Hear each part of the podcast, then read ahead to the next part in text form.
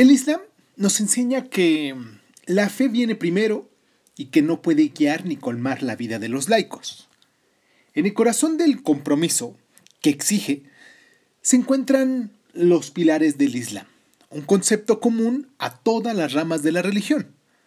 Estos pilares, cuyo número varía en las distintas tradiciones islámicas, representan los deberes de todo musulmán que quiera llevar una vida buena y además responsable, acorde, claro, con las enseñanzas de Alá. Configuran la vida cotidiana de más de mil millones de musulmanes en todo el mundo. Los suníes, que constituyen en torno al 60% de los musulmanes, sostienen que existen cinco pilares. Y son los siguientes. 1.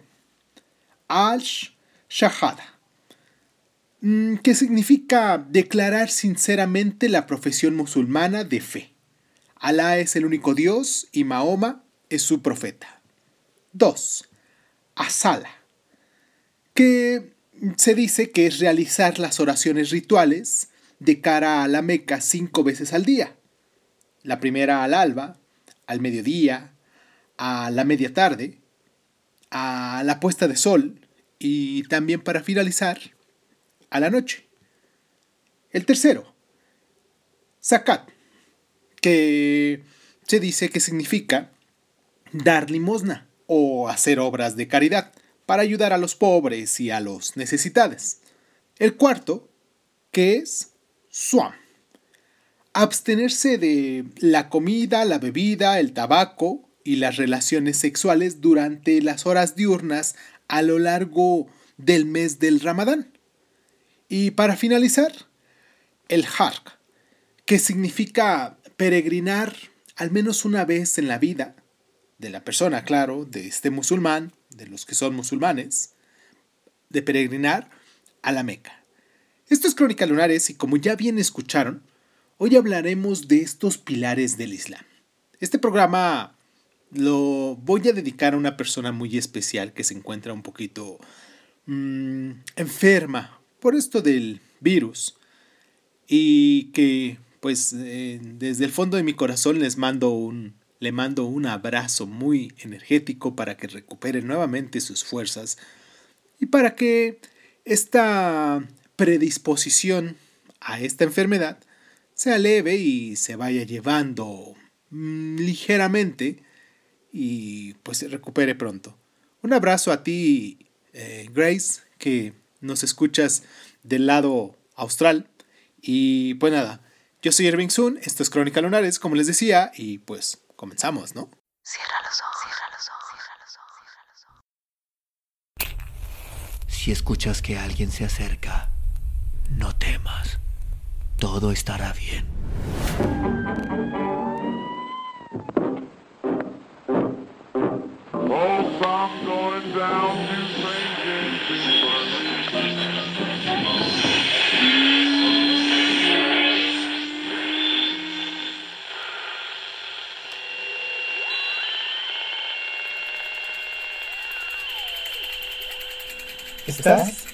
Escuchando, Crónica, Crónica, Crónica el lugar, el lugar donde, donde entra por tus oídos.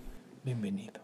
Si el Corán contiene la palabra de Alá para los musulmanes, los hadís, los dichos y enseñanzas de Mahoma, les sirven para comprender e imitar su vida y su ejemplo. Las dos cosas se conocen en el Islam con el nombre de Sunnah. El Corán tiene una extensión parecida al Nuevo Testamento cristiano, mientras que los hadís abarcan varios volúmenes y constituyen un texto menos canónico. Después de que las primeras versiones escritas empezaran a circular, aproximadamente al cabo de unos 100 años de la muerte del profeta, siguieron apareciendo muchos textos no autorizados que pretendían narrar la vida de Mahoma.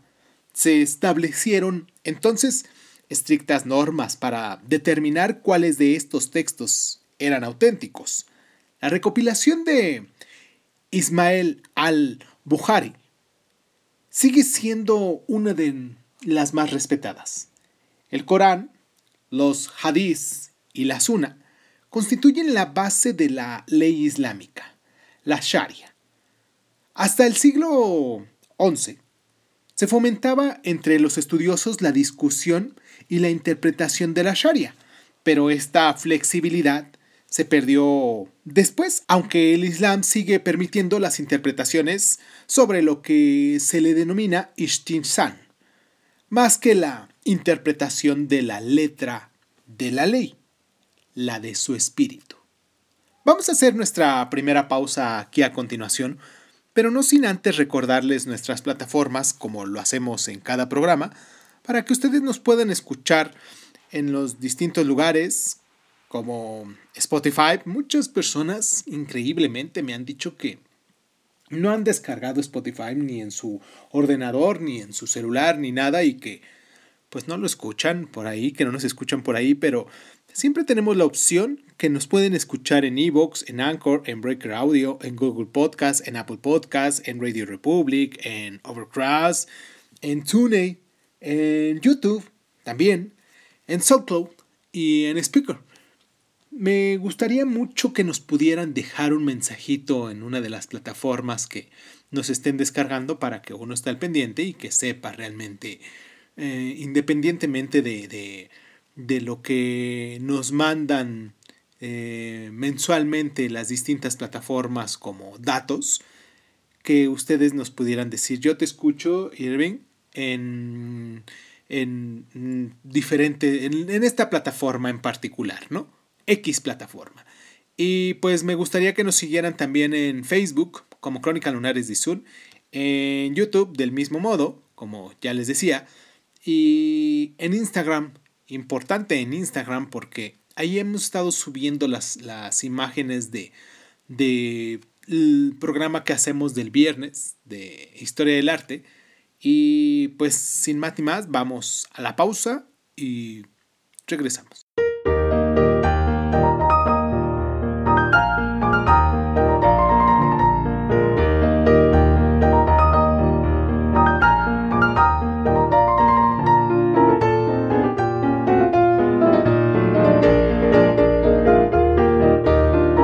En la ley musulmana, la Sharia, existe la ley del Had, en plural, hudud, para las faltas específicas. El consumo de alcohol, el robo, el asesinato, el adulterio, la calumnia y la apostasía. Algunos musulmanes creen que estas leyes se desprenden directamente del Corán y por lo tanto son sanciones divinas. Otros, en cambio, consideran que son interpretaciones particulares que representan la pena más extrema que un juez nos pueda imponer. Pero el mayor castigo de quien ofende la ley musulmana es saber que se ha apartado del camino de Alá. Beber alcohol puede costar algunos azotes. Al ladrón se le puede castigar con la amputación de la mano. En cuanto al asesinato, algunos jueces lo castigan aplicando la ley del talión, es decir, condenándolo a muerte. Los azotes también son el castigo prescrito para el adulterio o cualquier otra forma de sexualidad silenciosa. Y el Corán recomienda que cualquiera que acuse a una mujer de adulterio posea al menos cuatro testigos. Pues la mujer de Mahoma, Aisa, fue acusada en falso. En algunas sociedades islámicas, esta ley se ha invertido del modo que una mujer que acuse a un hombre de violación puede ser fustigada si no posee cuatro testigos del crimen. Por último, en cuanto a la apostasía, si bien el profeta rechazaba cualquier imposición religiosa, el Corán nos enseña a quienes rechazan el Islam como condenados a la maldición.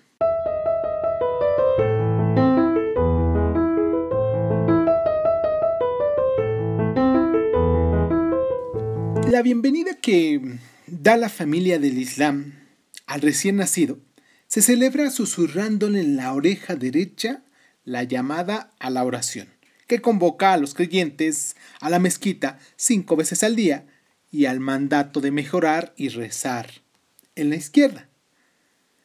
La circuncisión de los varones, de acuerdo con la misma ley que prescriben a los judíos en el Génesis y que también se encuentra en el Corán, se realiza a los siete días de la vida del bebé.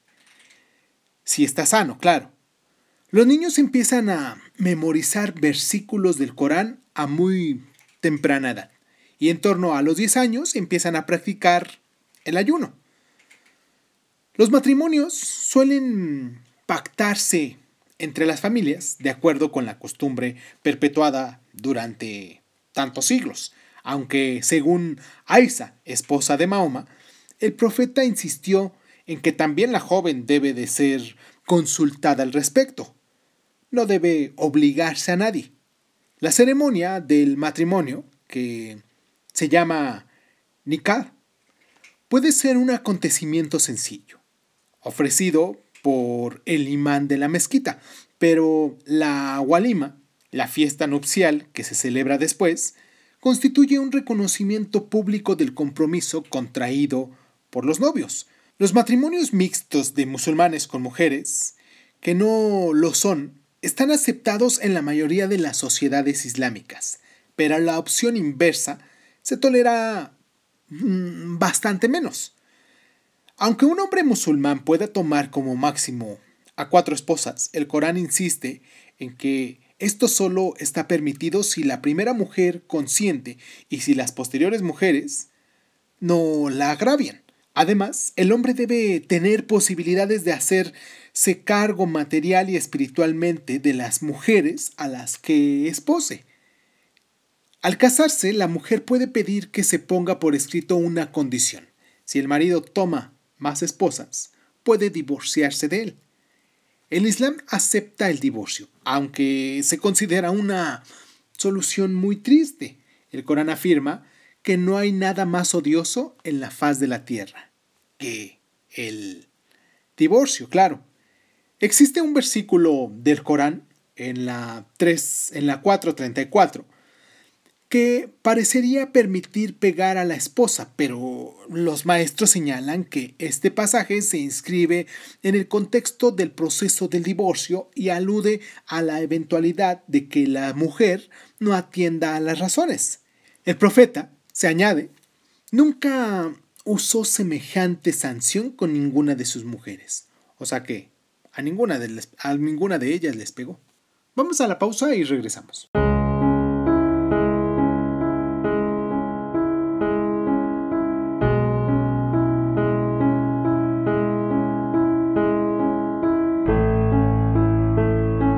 Hasta hoy, los musulmanes se han sentido profundamente comprometidos con la Sharia, que les ha permitido interiorizar en lo más hondo de su alma la figura arquetípica de Mahoma, liberándola del siglo VII y convirtiéndola en una presencia viva en sus vidas y en una parte de ellos mismos. Karen Armstrong.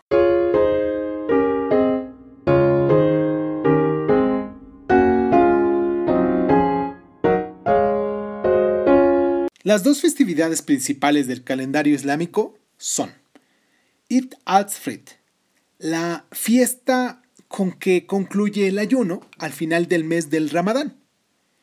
El Eid al-Adha, la fiesta del sacrificio que se celebra durante el Hajj. La palabra Ramadán significa el noveno mes y existía en la cultura árabe mucho antes de la llegada de Mahoma. Se trata de un periodo para expiar los pecados, para retirarse del mundo y concentrarse en la religión y para cultivar la paciencia.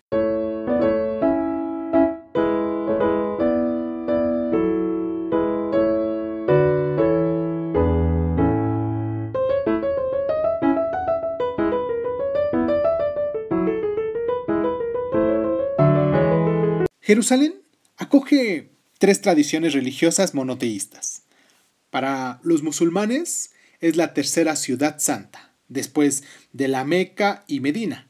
En el año 1099, los cruzados cristianos que mandó el Papa para derrotar a los infieles musulmanes atacaron la ciudad de Jerusalén, masacraron a 30.000 hombres de la numerosa población musulmana de la ciudad y establecieron un reino cristiano. Hasta el año 1187, Saladín no derrotó a los cruzados y hasta finales del siglo XIII no fueron expulsados de la región. Aunque la imagen de los musulmanes que dieron en la época los papas y los cruzados, que los describían como salvajes, belicosos, inherentemente violentos e intolerables, puede resultar extraña al contrastar con la actual práctica musulmana. Su impronta permaneció en la mente de muchos cristianos occidentales durante muchísimo tiempo.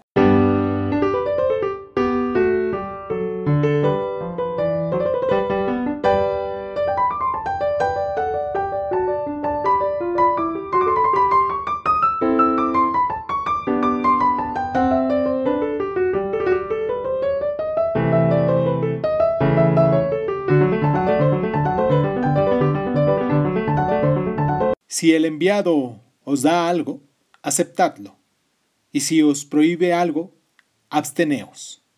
El Corán 59.7 En 1635 fue el inicio del Corán tras la muerte de Mahoma. Eso ya nos quedó un poco más claro. En el año 730 mm, fueron las primeras versiones del Hadith. En el año 1093 se presentó la primera cruzada en el año 1187 fue la reconquista de Jerusalén y pues una de las cosas que tienden a ser muy importantes para los musulmanes es que la fe es lo primero. Espero que hayamos aprendido un poquito más de lo que ya sabíamos con este programa que hemos estado haciendo y que pues empezamos el mes de, de eh, enero hoy siendo 4 de enero. Les mando un abrazo muy caluroso a todas las personas que nos toman, se toman el tiempo para descargarnos, para estar ahí con nosotros. Un abrazo muy representativo para este mes con mis mejores deseos. Y pues nada, les dejo aquí recientemente este programa. Vamos a continuar con un pasaje de Así habló Zaratustra de, de Friedrich Nietzsche que ahorita no tengo a la mano el, título de lo, que, de lo que sigue, pero eh, lo voy a dejar aquí a continuación y pues los espero la próxima semana para que nos escuchen y que se den el tiempo de recordar porque mañana, digo la próxima semana 11 de, enero, tenemos el tema de los suníes y los chiíes, perdón. y pues nada, yo soy Irving Sun, esto es Crónica Lunares y pues muchísimas gracias. Muchísimas gracias por estar.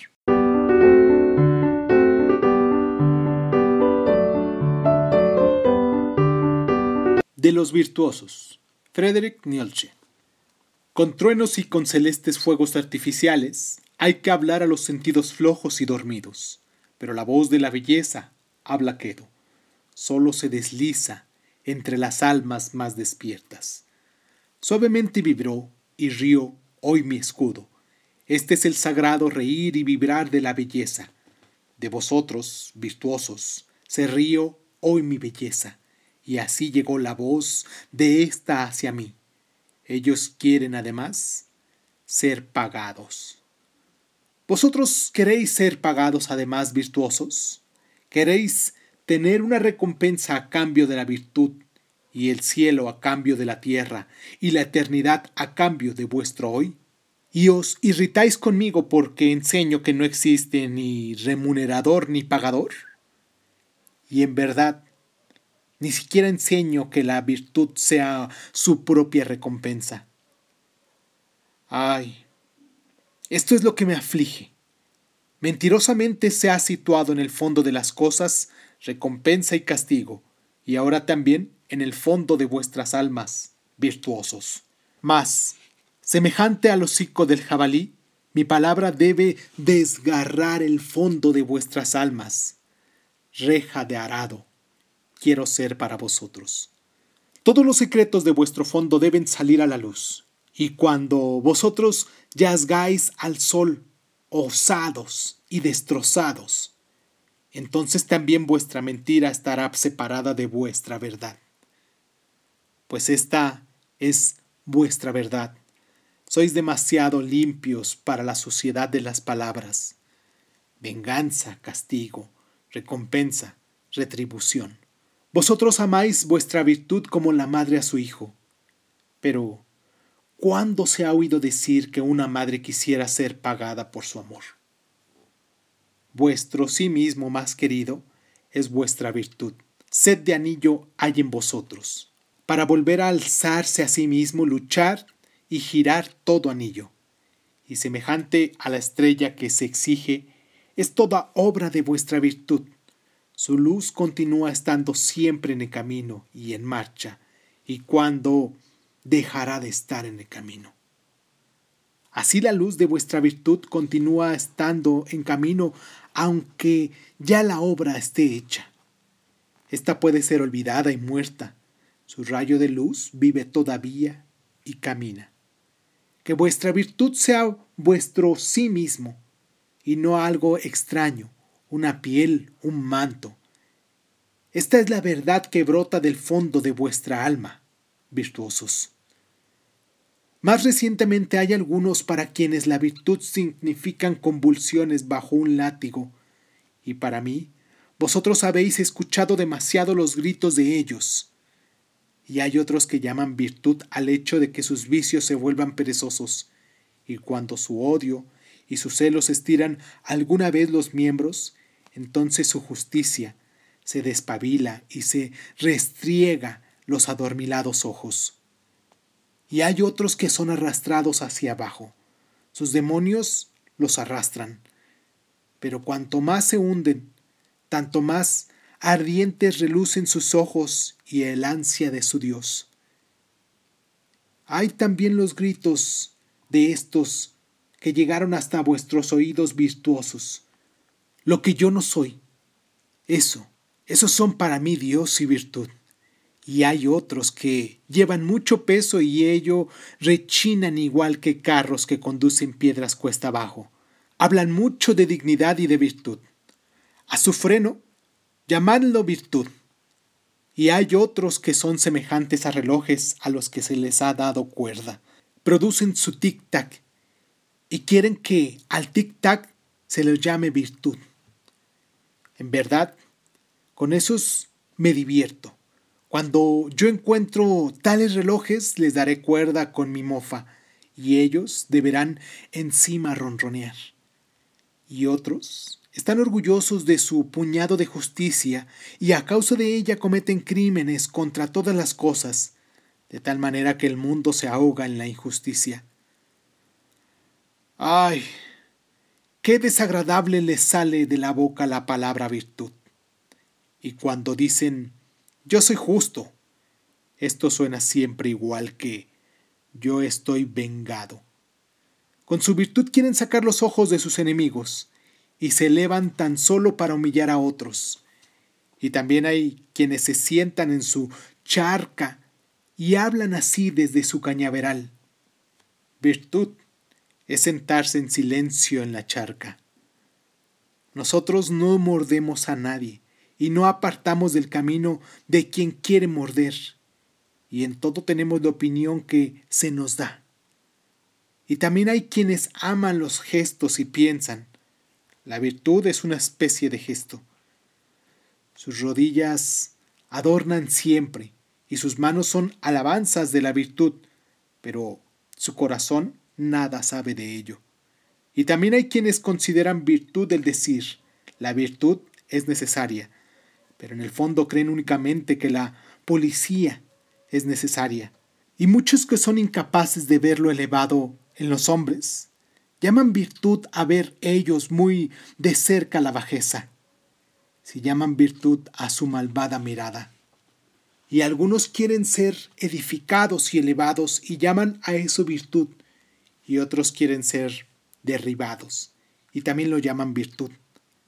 Y de este modo casi todos creen participar en la virtud y al menos quiere cada uno ser experto en bien y mal. Mas Zaratustra no ha venido para decir a todos estos mentirosos y necios, ¿qué sabéis vosotros de virtud? ¿Qué podráis vosotros saber de la virtud? sino para que vosotros, amigos míos, os canséis de las viejas palabras que habréis aprendido de los necios y mentirosos. Os canséis de las palabras recompensa, retribución, castigo, venganza en la justicia.